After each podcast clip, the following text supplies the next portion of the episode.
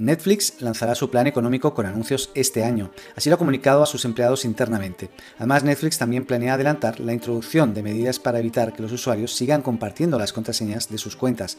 Por otro lado, tras 20 años, Apple pone fin oficial al iPod. La verdad es que con las tecnologías actuales no tiene mucho sentido ya mantener el actual iPod Touch, aunque este se mantendrá hasta agotar existencias.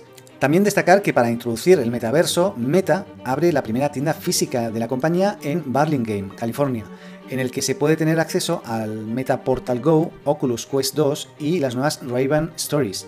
El objetivo no es tanto vender los productos, sino tener un escaparate donde poderlos mostrar y donde las personas puedan probarlo, haciendo el metaverso y lo que lo rodea algo más tangible. Por último, Elon Musk ha comunicado que quiere de vuelta a Donald Trump en la plataforma e indica también que Twitter cumplirá la ley de servicios digitales europea con el objetivo de combatir la difusión de contenidos ilegales y la desinformación en redes sociales. Algo que tal vez no sea del todo compatible, ¿no? Donald Trump, desinformación, pero bueno, ya veremos.